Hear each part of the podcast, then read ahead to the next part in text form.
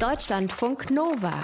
Das perfekte Buch für den Moment, wenn du keinen Zugang zum VIP-Bereich bekommst. Er sieht nicht gut aus.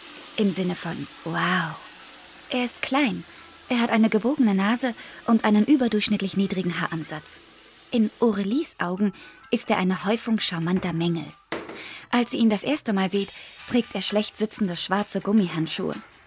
Ohne Anstrengung oder Begeisterung schiebt er seinen Putzwagen durch die Gegend. Er hört Musik dabei und er guckt, wie sie sich fühlt. Anwesend und abwesend gleichzeitig. Alejandro, so heißt er. Mehr weiß sie nicht. Noch nicht.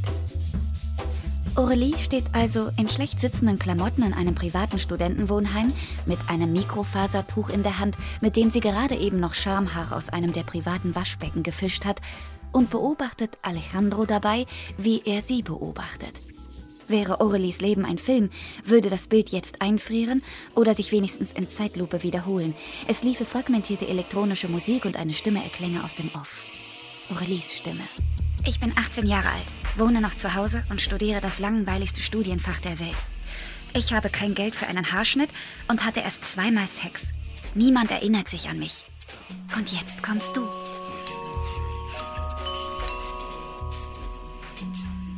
Fehlstart heißt das hochgelobte und ebenso umstrittene Romandebüt der Französin Marion Messina. Die einen vergleichen es mit Büchern von Michel Houellebecq, weil es doch auch pessimistisch und voller Sexszenen sei.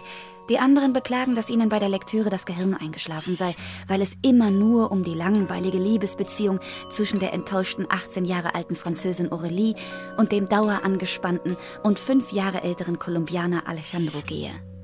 Und wieder ganz andere haben richtig erkannt, dass weder Pessimismus noch Sex noch Langeweile die entscheidenden Themen in diesem Buch sind.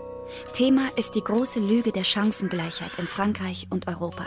Das verlogene Versprechen, dass jede und jeder alles werden kann, egal welchen familiären, kulturellen oder finanziellen Verhältnissen sie oder er zu entspringen versucht.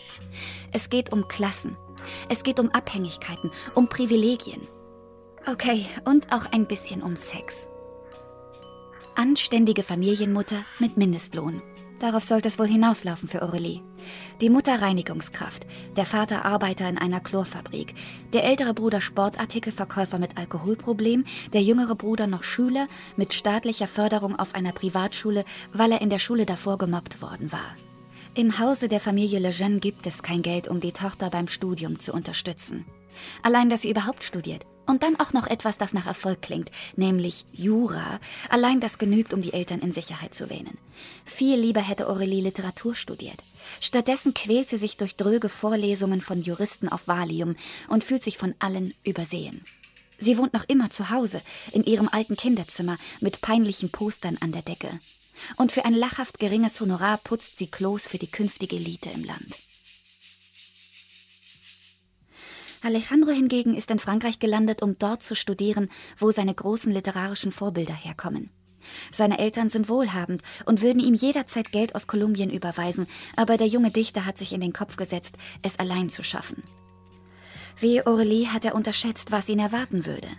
In Frankreich ist er immer der Fremde, dem alles in den Arsch geschoben wird, egal wie sehr er sich anstrengt, egal womit er sein Geld verdient. Als er Aurelie das erste Mal sieht, gefällt ihm ihre Distanz zu den anderen. Kein Küsschen hier, Küsschen da.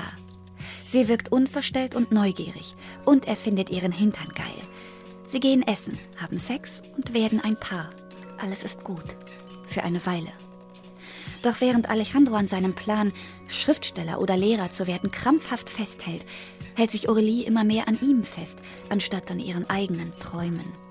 Immer häufiger verstricken sie sich in Diskussionen. Plötzlich sagt er, ihr Franzosen. Und sie sagt, ihr Lateinamerikaner. Plötzlich ist da kein Verständnis mehr für die Kämpfe des Gegenüber. Erst als Alejandro beschließt, an eine andere Uni zu wechseln und Aurelie nicht bittet, ihn zu begleiten, versteht die junge Frau, dass wirklich niemand auf sie wartet. Nur sie selbst kann versuchen, mit ihrem Leben klarzukommen. Deutschlandfunk Nova